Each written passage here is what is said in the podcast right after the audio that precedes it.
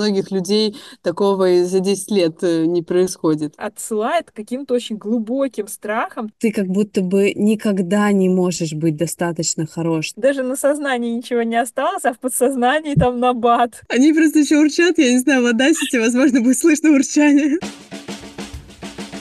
Добро пожаловать на подкаст двух психологов «Что за кадр? Фильмы в отражении». Мы, Валерия и Альмира, обсуждаем с вами любимое кино. Фильмы – это истории, а каждая история – это шанс приблизиться к самому себе.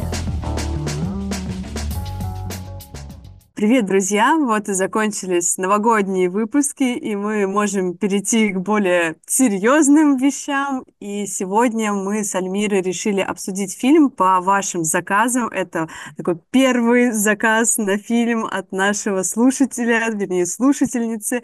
И сегодня мы поговорим о фильме, который называется «Одержимость», о барабанщике, потому что одержимостей э, огромное количество фильмов, конкретно этот, о барабанщике. И напомни, Альмир, пожалуйста, какого он года, ты не помнишь? 14 16 Да, по-моему, 14 Спасибо. А, вот, значит, одержимость 14 года.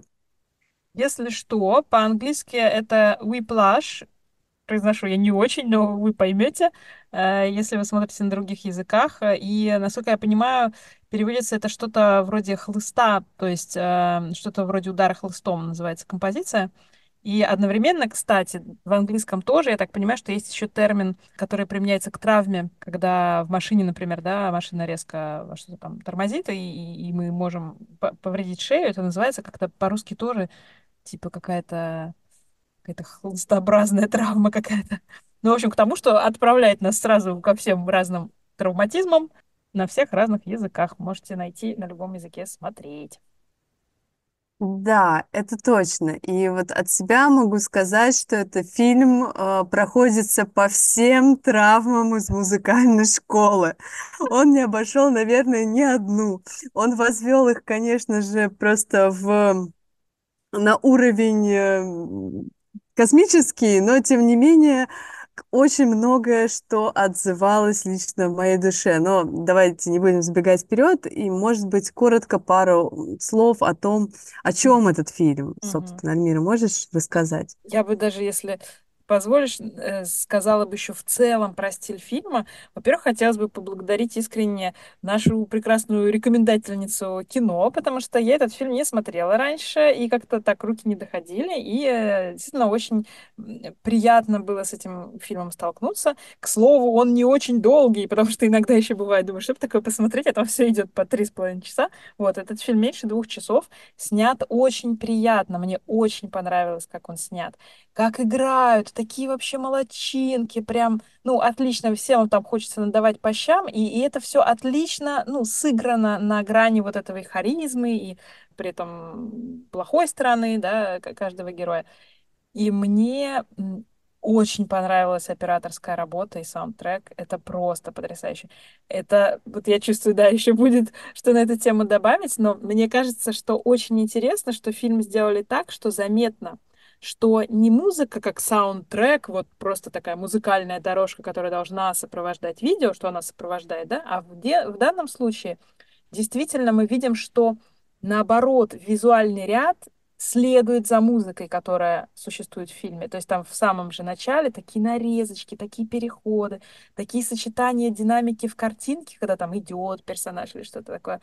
И в музыке, ну, просто потрясающе. То есть они, конечно, в этом плане выдержали, мне кажется, очень высоко планку создания фильма о музыке. Даже в каких-то мелочах в саундтреке меня очень порадовало. И здесь уже по сути, мы переходим там отчасти к сюжету, который мы сейчас напомним, что допустим, в начале, когда э, у героя активная музыкальная карьера, ну, саундтрек джазовый со всеми инструментами, когда он бросает музыку, из саундтрека исчезают ударные, то есть саундтрек только mm-hmm. э, клавишный, и это, под, ну, это нам подсказывает также, ну, то есть это дает понять, что происходит в жизни, и действительно ушли барабаны из этой жизни, это потрясающе. И потом, как плавно, постепенно создатели фильма их вводят обратно в музыкальный ряд через присутствие реального персонажа, там этого чувачка, который там на каких-то пластмассовых ведрах, значит, играл там, что-то наигрывал. То есть так вот потихоньку, потихоньку через реальный мир они обратно вовлекают эти барабаны в саундтрек. Это, ну, потрясающе. То есть, мне кажется, в том, как это снято, Вообще только аплодисменты создателям, мне очень понравилось. Очень компактный фильм, то есть он, ну, и сам длится не очень много. И там, на самом деле, ну, мне кажется, особо ничего не происходит. То есть это все можно было действительно впихнуть в короткометражку. Я, кстати, слышала, я, к сожалению, не дошли руки посмотреть, что была короткометражка еще изначально. Да, это была короткометражка, потом вот тот же самый режиссер сделал свою первую картину, и это его Во. первое кино, Мгм. вообще такое по- полноразмерное, это как это называется правильно, Мгм. я, честно говоря, э, не в Полный курсе. метр. в да? Да, полный, полный, спасибо, полный метр. А, вот, и, м, собственно, да, я абсолютно солидарна с тобой, что картина, несмотря на очень малое количество экшена, она держит, она заставляет смотреть. Ты не можешь вообще ни на что отвлекаться. То есть там просто диалоги героев. Ну, просто, да не просто, как бы. А, Дословно там диалоги героев. Да, если так совсем упрощать, диалоги героев там, ну, какие они. Я смотрела его с мужем, и иногда, когда мы смотрим какие-то фильмы, мы можем отк- отвлечься в телефон, там еще что-то посмотреть, там на паузу поставить. А тут, мне кажется, мы вдвоем просто, открыв рот, весь этот фильм поглощали. Муж вообще был с такой улыбкой невероятной, потому что он любит что-то такое сильное, что-то такое выдающееся, действительно. Там игра актеров сумасшедшая, потрясающая. И вот а, актер а, второго плана, он же Оскар за этот фильм получил. Мгм. Сейчас я пер- перепроверю эту информацию, а то вдруг я тут... э, А, так. И он, кстати, а, одержимость, он, а, да, Whiplash, как ты говорила, на пять Оскаров и кнут, три забрал. Мгм, там, да, кнут, хлыст, э, работа из-под палки тоже, пере- как перевод. Мгм, мгм. И название дано в честь инструментальной пьесы Ханка Леви, оказывается. Да, я пыталась про Или эту Леви, композицию что-то знаю. понять, но информации почему-то не очень много, и я думаю, что не исключено, что ее выкопали специально для фильма. Единственное, что в ней вроде бы как действительно очень такой нетипичный ритм, то есть он действительно сложный. То есть то, что они там, у них основные зарубы вокруг этой композиции, это, насколько я поняла, не зря, потому что действительно э, в музыкальном плане она непростая. И, кстати, мне кажется, что часть вот этого увлекающего, увлекающей вот этой силы фильма заключается в том, что, с одной стороны, это кино музыкальное, совершенно точно, с другой стороны, оно снято в эстетике триллера, и мне это очень понравилось, потому что, как ты говоришь, вроде бы ничего не происходит, но вся серьезность того, что происходит, потому что действительно в масштабе человеческой жизни это экстремально. Это доводит там, жизнь до совершенства или доводит э, человека до желания эту жизнь прекратить. И а, мне очень нравится, что при этом это снято в, эстетике триллера, да, и, э, ну, насколько я эти стили воспринимаю, по крайней мере. Мгм. Да, вот я сейчас перепроверила, что да, лучшая мужская роль второго плана у э, Симмонса, как раз у мгм. этого дирижера. Это второй план, Альмир. Ну, понятно. Пе- Первый план — это барабаны, наверное, знаешь, там. Да, Ну да, тут никто не может быть достоин. Да, Так, Альмир, давай напомним нашим слушателям о сюжете этого фильма, поскольку э, мы уже обе рвемся его да, да. обсудить, и вот уже еще чуть-чуть и сами начнем говорить в ритме тех барабанов, которых, которые являются, наверное, главным героем этого фильма, и нас Мгм. будет уже не остановить. Да! Я постараюсь очень коротко. Тем больше там действительно происходит мало. Фильм о том, как э, студент консерватории хочет попасть в очень сильный джазовый оркестр к сильному дирижеру, попадает. Дирижер оказывается достаточно токсичным человеком. Наш главный герой тоже, в общем-то, не, сам, не самым легким характером. Они друг друга периодически мучат, э, значит, своими какими-то проявлениями. И э, доходит э, конфликт до того, что они, в общем-то, взаимно пытаются прекратить э, музыкальную карьеру друг друга, потому что дирижер выгоняет его из оркестра за очередную какую-то историю. А э, мальчик, э, соответственно, жалуется на поведение дирижера, из-за которого, ну, из-за этой жалобы дирижера тоже дела идут иначе, и он уходит в профессиональные оркестры, а не в консерватории работая с молодыми людьми. Но в конце фильма э, они все-таки снова пересекаются на сцене, и фильм заканчивается на том, что, возможно, и продолжит дальше сотрудничество уже как профессиональные музыканты, дирижер и мальчик. Ну, как мальчик. Мальчик, который растет. Ему уже, наверное, лет 20 к концу фильма. Так что мужчина, молодой музыкант. Да, в начале 19 было, когда мы с ним знакомимся впервые. Да. Ну, я думаю, там год-то прошел, я надеюсь. Хотя тоже не факт. Ну, там все так интенсивно, что, возможно, это были три месяца, как Да, да, да. 10 лет вообще. Да, Ну, во всяком случае, я думаю, что могло этим мальчикам так это восприниматься, потому что настолько интенсивные, насыщенные эмоциями, разнообразными эти события, там, трудом и усилиями, что там у многих людей такого и за 10 лет э, не происходит. Э, У меня казалось так, что я смотрела этот фильм раньше, но я умудрилась его вытеснить просто напрочь. И когда э, мы включили этот фильм, просто буквально там пара минут, я понимаю, я его смотрела. Но я абсолютно не могу вспомнить, при каких обстоятельствах, с кем и когда я его вообще смотрела. М, Мне почему-то показалось, что я смотрела его первый раз, когда Мне кажется, мы путешествовали по Европе на автобусе с мамой. Там просто включили этот фильм на экране. Ох уж эти просмотры в автобусах, это, мне кажется, самое что-то такое странное, что записывается сразу на подсознание. Когда я в этот раз смотрела, с прошлого раза, мне почему-то запомнилось, что как будто бы там какой-то неожиданный финал, как будто бы там Мгм. какая-то подстава в Мгм. конце. И я все ждала, ждала, ждала, а в итоге как, как будто бы в этот раз все и достаточно в меру благополучно-то произошло. Ну да, да. Ну, с другой стороны, мне кажется, там, значит, для зрителей, кто еще будет смотреть фильмы, кто э, не сейчас поставил на паузу и побежал смотреть, а потом посмотрит, там смысл в том, что после конфликта и после того, как мальчик какое-то заявление, в общем-то, написал какую-то жалобу на э, препода, что он делает э, что-то недопустимое, препод его позвал э, на выступление, на котором он знал, что зрители, в том числе м, среди зрителей есть люди, которые принимают решения по тому, какому музыканту карьеру э, вверх начинать поднимать, в какие супер ансамбли приглашать. И он сказал, что эти, э, э, что он сказал, что вот эти зрители, эти эксперты не прощают ошибок. То есть, если вы сыграете хорошо, то вам просто дорога открыта в мир музыкальной карьеры, а если сыграете плохо, то они никогда вам этого не простят, и, по сути, можете поставить крест на своей карьере.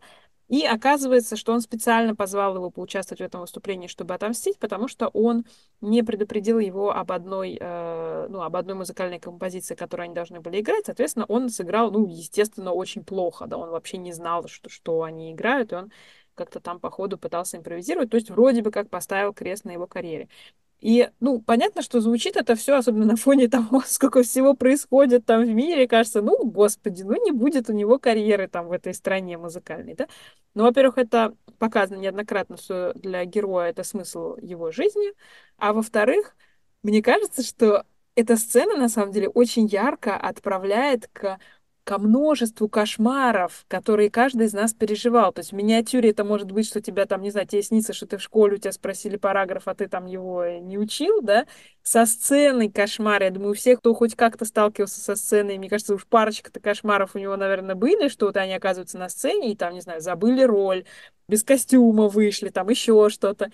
И, и тут это просто отлично, мне кажется, снято. И ну, действительно отсылает к каким-то очень глубоким страхам того, что ты вот на этой сцене стоишь, и ты понимаешь, что ты не знаешь композицию, что ты сейчас будешь делать что-то ужасное, стыдное, неправильное, э, и вообще не знаешь, что делать.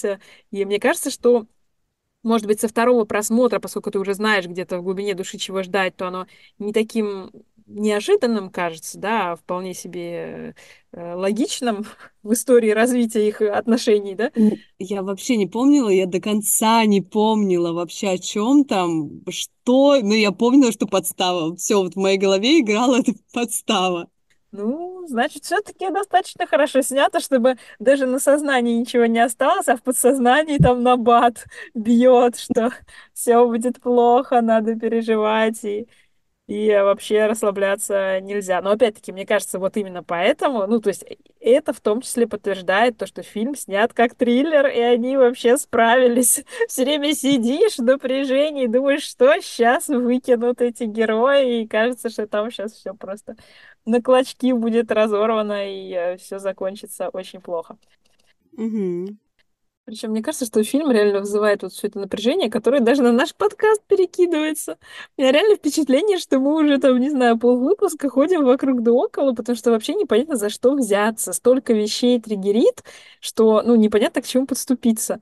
Как бы у меня с каждым-то нашим подкастом все время такой, ой, надо было еще вот это сказать, а еще вот это надо было сказать, а вот это надо было лучше сформулировать. А тут даже начать сложно просто. Так много хочется сказать, что непонятно с чего. Так что Давай, начинай жечь, тем более, что у тебя, по-моему, еще более такая мощная случилась, мощное случилось подключение к этому фильму за счет некоторого опыта.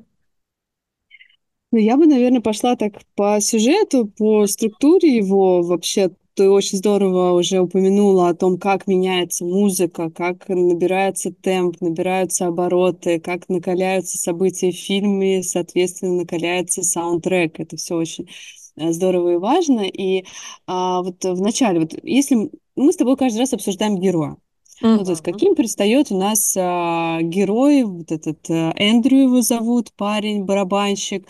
Он ам, такой просто обычный студент, который играет в оркестре. Он очень амбициозен, он очень старателен, он э, очень любит музыку.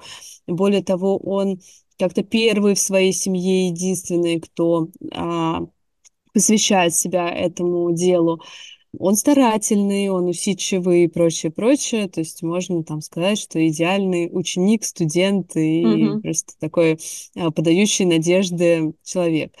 И нам показывается первая группа участников, помимо него, учащихся. Это оркестр, который у такого а, более спокойного дирижера, руководителя, менее строгого, более лояльного.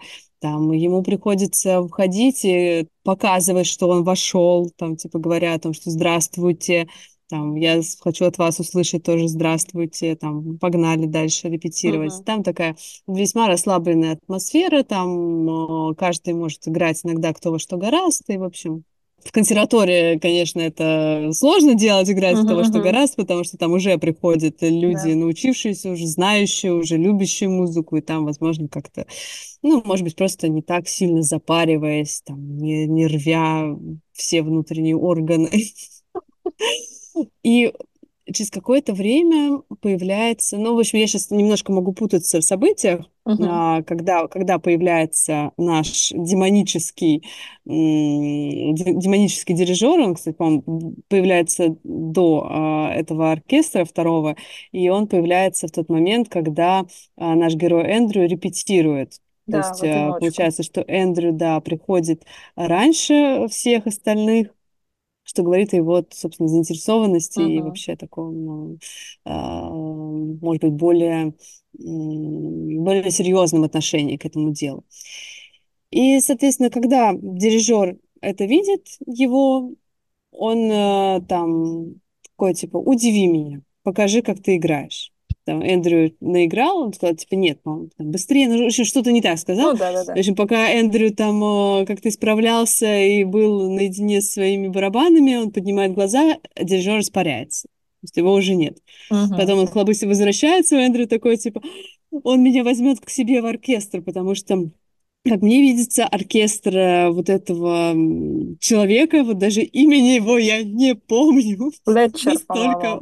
Да, что такое, такое, ну, действительно, как кнут, как будто удар Да-да-да-да-да. кнута такой даже в Мгм. звуке его имени. а, все стремятся быть в его оркестре, потому что там только самые лучшие, только м, этот оркестр занимает самые топовые места.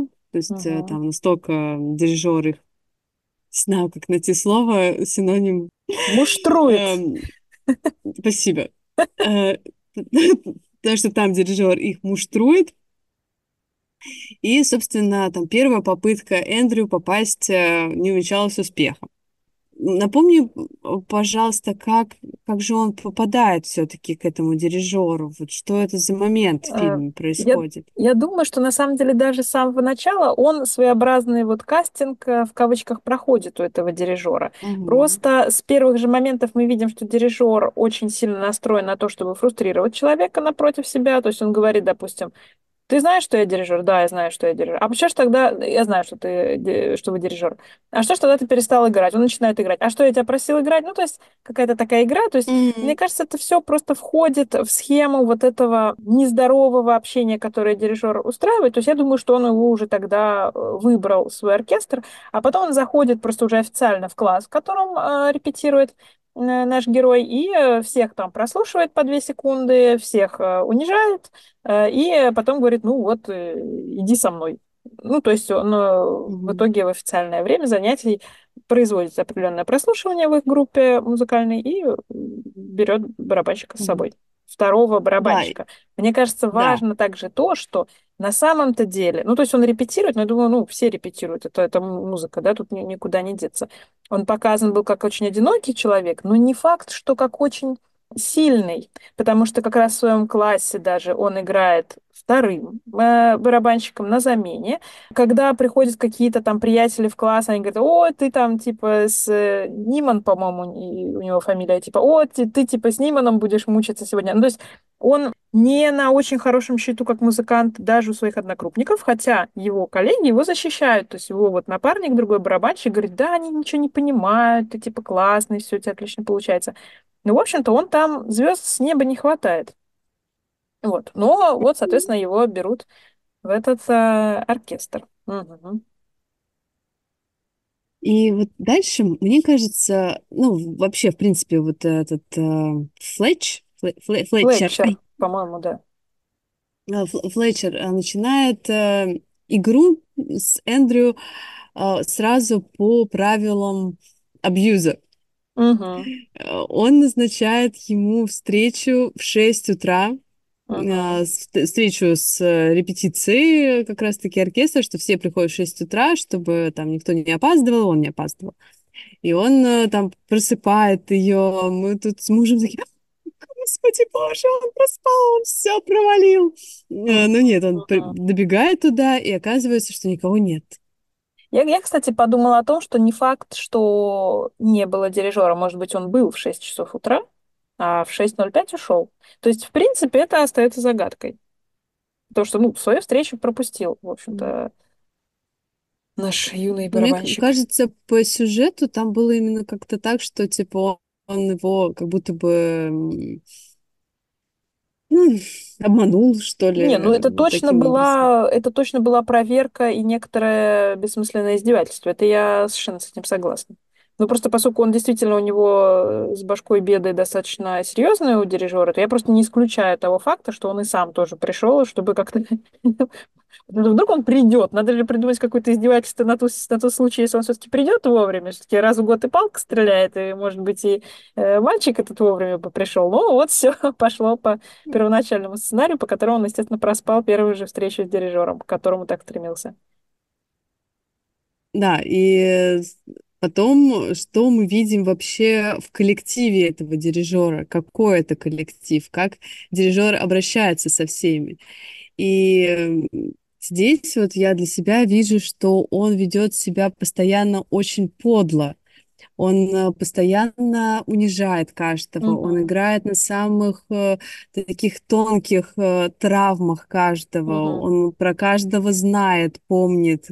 И, э, то есть, это ну, такой, не знаю, психопат самый Да. настоящий, который прекрасно а, понимает, на чем он может играть, на чем не может. И абсолютно он это делает э, а, бесчувственно. Со сво- Ну, то есть Мгм. он это очень холодно это делает. Мгм. И у меня тут где-то было записано даже, я все потеряла, все свои записи, как э, первый барабанщик ноты.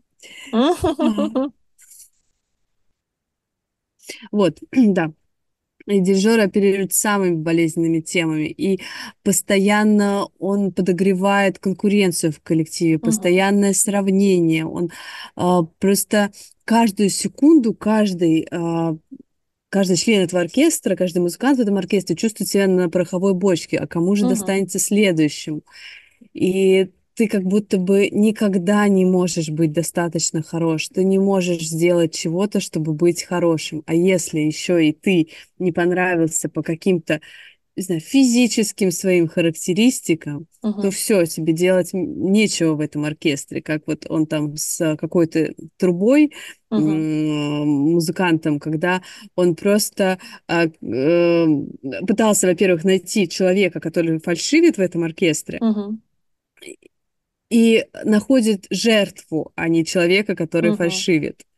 И в этот момент он а, так на них кричит и заставляет играть, что я прекрасно понимаю, что если бы даже эта жертва слышала, Мгм. что играет чисто, она бы все равно на вот этом нервном накале чувств сказала бы, что, блин, наверное, я, раз ты на меня орешь, ну, наверное, наверное, это я.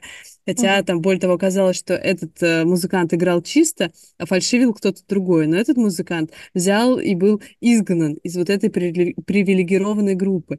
И для Мгм. меня вот первая, наверное, одна из первых тем, которая стала в этом фильме, это как раз-таки принадлежность к какой-то определенной группе.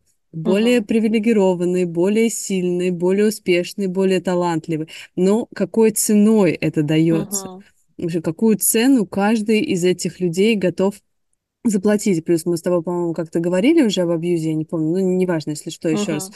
повторюсь, о том, что градус э, вот Мгм. этого воздействия, он постепенно повышается. И толерантность, соответственно, растет внутри. И Мгм. ты не всегда понимаешь, когда все, стоп, надо остановиться, хватит мне уже, потому что это все происходит очень медленно и постепенно. И какой, какие становятся отношения между членами этой группы они тоже начинают друг на друга а, срываться, они друг друга там Мгм. друг к другу грубо относятся. Но какой может быть вообще коллектив, Мгм. какой может быть м, оркестр, вот орке- почему в оркестре противостояние? Это те, кто Мгм. играют вместе, которые должны Да. слышать друг друга. Мгм. Мало того, что слышать, еще и чувствовать друг друга, потому что если кто-то налажает, кто-то не вовремя начнет, Мгм. то кто-то другой за него может это исправить. И это Да, да. нормальная история. Для этого ты должен, ну, быть э, на одной волне. Вот. Но если ты на него пытаешься, там, если каждый в этом коллективе твой конкурент, Мгм. то никогда не будет хорошей игры. Да.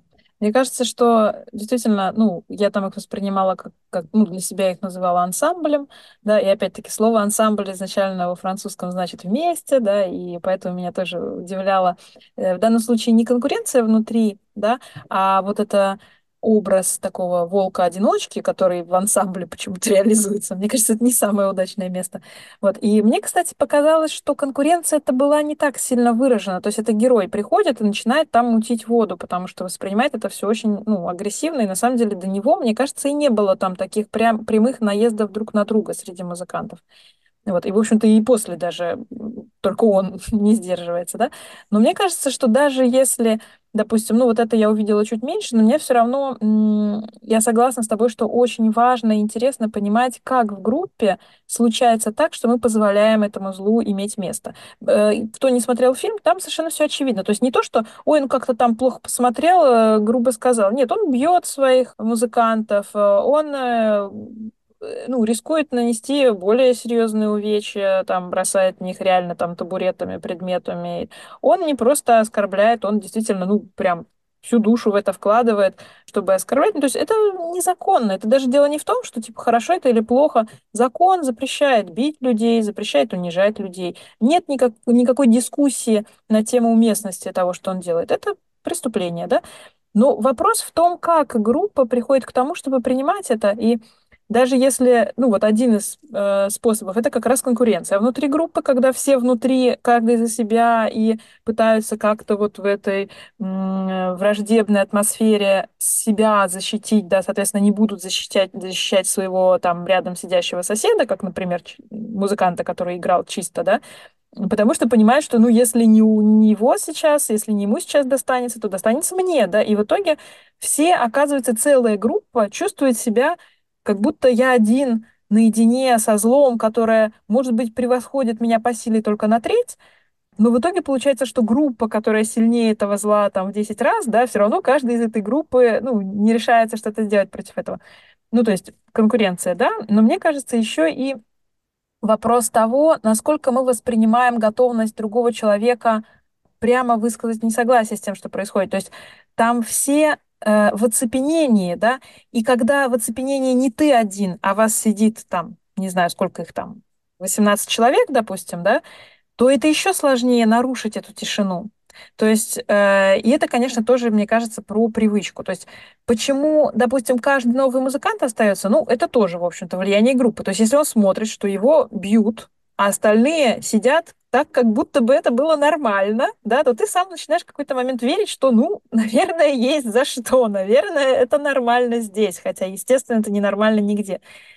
И, конечно же, это все достигается некоторым тоже постепенным, постепенным привыканием, да, каждого человека и группы в целом, когда все такие, ну, окей, да, окей. И для меня Мгм. вопрос и того, как вот маленькая группа позволяет себе оказаться в такой ситуации. И опять-таки, я не хотела бы, чтобы это звучало как перекладывание ответственности на там, любого участника этого оркестра. Это тоже ну, неправильно и неверно, и так вопросы не решаются, но интересный вот процесс. Как так складывается. И второй процесс, такой более масштабный, того, как общество в целом позволяет таким людям, как этот дирижер, оказываться у руля, иметь некоторую реальную власть, при которой, ну, условно, ему прощается его профнепригодность, да, потому что я не считаю, что всех там психопатов, не знаю, надо преследовать, потому что человек может быть психопатом и Мгм. выбирать этичное поведение, во-первых, то есть это не, не- ну, нет каких-то э, препятствий к этому. Э, и э, что это запрещенные приемы. Нельзя показывать котятушек на камеру в момент, когда я пытаюсь формулировать мысли. Прости, пожалуйста. Они просто еще урчат, я не знаю, в Audacity, возможно, будет слышно урчание периодически. Слышно. Извините, дорогие наши слушатели, урчание не попадет в наш подкаст.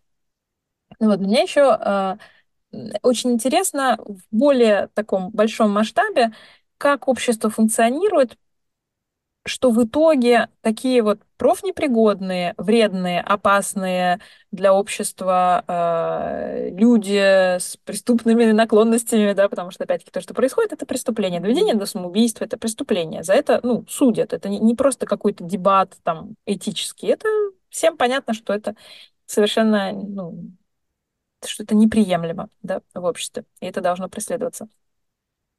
И мне кажется, что в том числе из-за таких фильмов э, я рада, что я думаю, что все-таки там в двадцать третьем, двадцать четвертом году вряд ли вот прям так бы фильм этот выпустили. Я думаю, что в некоторых местах бы несколько поменяли события, но в том числе э, из-за таких фильмов складывается и усиливается стереотип некоторого а, полусумасшедшего гения. Да, что вот он такой гениальный музыкант, такой гениальный дирижер с таким тонким слухом, он вот настолько неповторим, прекрасен и универсален, что, конечно, такой гений ну, не помещается в одной голове вместе с какими-то человеческими качествами, поэтому, ну, вот не хватило места на то, чтобы он еще и был как человек, хотя бы приемлемым, да, и хотя бы, ну, допустимым, значит, поведением, там, с допустимым поведением. А, Но мы ему прощаем, потому что талант, он же важнее, а талант, ну, не может поместиться, поместиться в человеке одновременно такой большой талант и хороший характер, да. Поэтому, ну, мы выбираем талант, и поэтому вот такие там люди ужасные все равно какое-то свое место занимают. Но у меня есть другая гипотеза на эту тему. Которую проверить сложно, потому что это все вопросы того, как складывается в жизни, там очень много всяких параметров играет свою роль. Но есть у меня предположение, что, возможно, просто именно такие э, люди, в некотором смысле паразитирующие на обществе, которые не выбирают средств, которые позволяют себе ну, вплоть до преступлений, которые атакуют каждого перед ним, что именно такие люди просто проще пробиваются наверх. Что этот дирижер — это не странный дирижер среди гениев музыки, а это просто самый, ну, музыкально одаренный человек среди психов, опасных для общества, которые пробиваются наверх. То есть, возможно, он пробился не благодаря таланту, а благодаря вот его э, токсичности, да, которой цивилизованное общество э, плохо противостоит, потому что мы все, в общем-то, должны быть добрыми друг к другу, да, но если один человек решает не следовать таким правилам, то действительно очень сложно вот именно этого человека остановить. И на самом деле, возможно, если бы были какие-то социальные механизмы, как не давать столько места и власти вот, ну, настолько агрессивным, э, токсичным людям, то, возможно, было бы там три дирижера и три оркестра такого же уровня, и они бы все там просто взорвали бы музыкальный, музыкальный рынок. Но, к сожалению, вот этот стереотип того, что он так плох, потому что так талантлив, они все-таки еще остаются и, к сожалению, усиливаются опять-таки такими фильмами. Потому что мы такие, ну а что, вот не было бы его, а кто бы и был. Но был бы кто-то другой. Был бы кто-то другой, у которого талант заниматься музыкой намного больше, чем талант манипуляции и э, там выстраивания своей карьеры, э, когда там человек идет по головам э, других. Так что, с одной стороны, mm-hmm. мне очень нравится, что фильм поднимает этот вопрос и показывает то, что, ну, это ужасно, то, что происходит ужасно, да.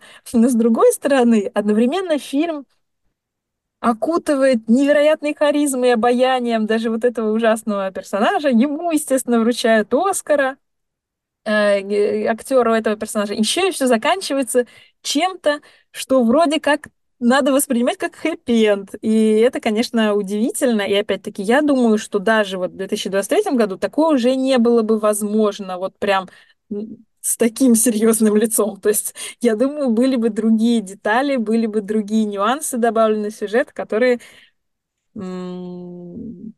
не давали нам ощущения, что это все нормально и здорово, и по-другому быть не может.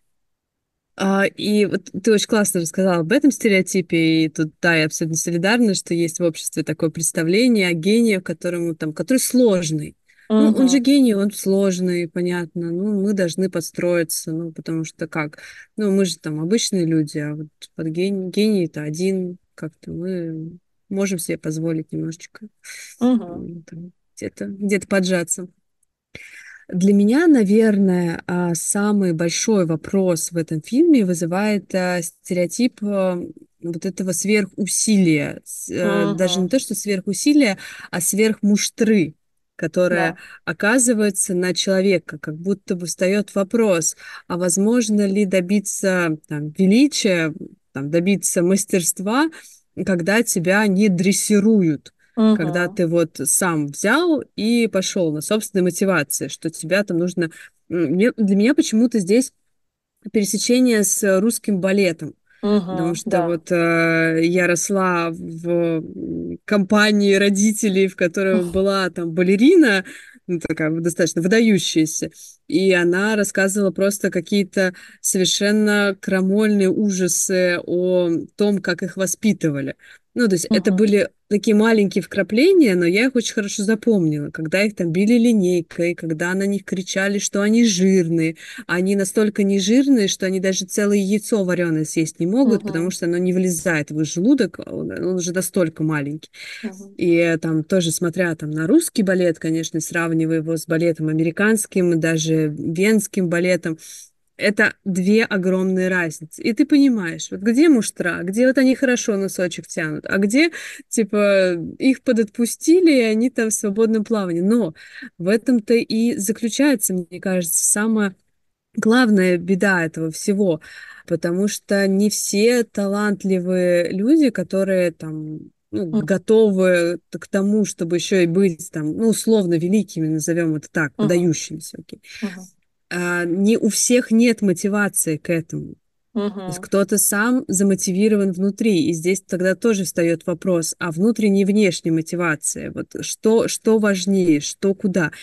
И если человек талантливый, другой, второй талантливый человек попадает к этому э, психопату, э, сколько талантливых людей он просто убил за это время.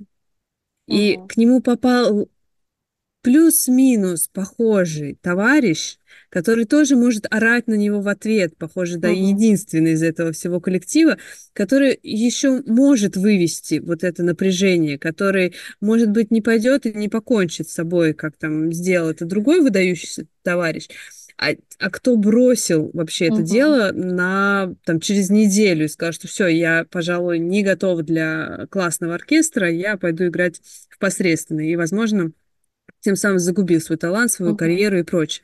То есть вопрос, насколько а, тлетворное влияние такого человека на не только на коллектив, на общество, а Мгм. вообще на жизнь в целом. Это Да. просто какой-то полный кошмар. Я, естественно, тоже а, там а, м, перекладывала это и на себя, допустим, там музыкой, может быть, мне не так сильно там и нравилось заниматься, ну, там, конечно, не сам класс фортепиано, в который я ходила, а там дополнительные истории типа сольфеджио, хора, и, и вот там была особенно токсичная барышня. Я Мгм. вспомнила, как на нас орали на хоре о том, что называя нас девочками из кабаре, и тоже так же кричали, как этот товарищ, что пока мы тут не споем чисто, никто отсюда не уйдет, и мы там будем сидеть до одиннадцати. Мгм. Вот, то есть, ну, то есть похожие штуки. А, и хорошо, что у меня была вот именно преподавательница по музыке, такая понимающая, там, видящая действительно сильные стороны, на каждому ученику давала такие а, произведения, которые только он мог сыграть. То есть у кого-то там, у меня, допустим, хороший был темп на слух, слух на темп. Я могла там играть сложные комбинации в плане там зв- звуковых и переходов темпа. Другая моя одноклассница, у нее она была крупная, у нее были большие руки, и она давала ей такие с большими аккордами сильные произведения. То есть там человек именно как-то подходил очень творчески, смотря на потенциал конкретного ребенка. Мгм. И тут, можно сказать, только благодаря ей я решила закончить эту музыкальную школу. Конечно, как показано здесь дирижер, мне кажется, ну, редко кто сталкивался с такими, но вот какие-то отголоски похожие. Вот Мгм. Мгм. единственный раз в школе, когда я где-то позволила себе слабину и расплакаться, было на экзамене по сольфеджио, потому что Да. там она дождалась, пока вышли там другие преподаватели, принимая меня там выдала мне просто все, все, что не касалось предмета, не знаю, А. где я там прогуливала, что я там, где стояла, с кем и как, и вот это вот все. В общем, да, такое в нашей действительности Мгм. тоже бывало, так или иначе. Это не только какая-то американская тема за вперед, за звездой кочевой, но Мгм. и там в российских реалиях тоже было. Да, мне кажется, реально этот фильм задевает э, за живое очень многих, да, то есть у тех, кто сталкивался там с музыкой, с каким-то любым вот с танцами, там, со спортом, чем-то другим, там прям вообще, мне кажется, флешбеки могут быть очень персональные. У меня тоже будет, на самом деле, история маленькая и, э, из этой сферы, э, которой я хотела бы поделиться. Но, опять-таки, мне кажется, в фильме столько всего, что всего в один выпуск и не успеешь. Согласна. Сейчас мы уже поговорили о двух типах стереотипов, о том, чего стоит э, успех и стоит ли он нервного срыва, о том, оправдывает ли цель средства, мы, я думаю, поговорим еще в наших следующих выпусках. О, да. Стоит ли престиж э, и принадлежность к привилегированной группе того самого нервного срыва, который Мгм. происходит э, с некоторыми м, героями этого фильма. Можно ли творить, когда на тебя так давят? И э, пока, наверное, все мои риторические вопросы в этот раз, хотя фильм у меня породил просто целый список. В следующих сериях поделюсь. Да, я очень рада, что вы в этот выпуск успели хотя бы э, начать обсуждение каких-то основных тем, потому что действительно непонятно, как поступиться. Фильм очень интересный, много поднято вопросов еще и теперь тобой, Леронька, сформулированных. Так что если вы э, думаете, чтобы такое посмотреть веселенькое на неделе, может быть, как раз вы еще и посмотрите кинишко, и тогда со следующего раза у нас уже будет еще больше примеров каких-то там конкретных поворотов сценария. Надеюсь, что сейчас мы создали интригу достаточно хорошо и насчет тем, и насчет э, киноязыка этой картины. Совершенно точно интересной и заслуживающей внимания. Вот, надеюсь, что не пробудили ни в ком, не пробудили ни в ком травматичное воспоминание, с которым он теперь будет жить до следующего выпуска. Да, или не устроили повторную ретравматизацию э, выпускников музыкальных школ, балетных училищ и Да, да, э, школ Олимпийского резерва. да. Но мне кажется, что, что здорово, что фильм все-таки дает нам намеки на то, а что, собственно, делать, как к этому подходить, и этим он очень-очень ценен. Так что оставайтесь с нами. В следующих выпусках мы поговорим не, не только о том, как все сложно, и странно и несправедливо, но и о том, как может быть иначе. Да, спасибо, что были сегодня с нами, что послушали наш подкаст. Нам а, очень важна ваша обратная связь, поэтому пишите нам а, во всех мессенджерах. Надеюсь, скоро появится телеграм-канал нашего подкаста и инстаграм-страничка очень ждет э, своего, а, своего становления. И надеюсь, что так нашим слушателям будет легче с нами коммуницировать. Делитесь своими впечатлениями от фильма, от нашего подкаста. Возможно, у вас появились свои какие-то ассоциации Скоро мы будем готовы к новым заявкам на просмотр и обсуждение фильмов, но именно фильмов, пожалуйста, ребят. Пока мы к сериалам не готовы, мы будем смотреть э, три года, потом А потом, синхронизироваться. а потом 30 лет обсуждать, потому что каждый там, не знаю, мне кажется, короткометражку там получасовую, там мы будем обсуждать, значит, в пяти выпусках, так что пока что останемся в рамках фильмов. Да, так что спасибо всем большое. Будем рады вашим плюсикам, э, поддержке всяческой, эмоциональной нас. Э, Да. Вот, и до встречи в новых выпусках. Пока-пока! Пока-пока!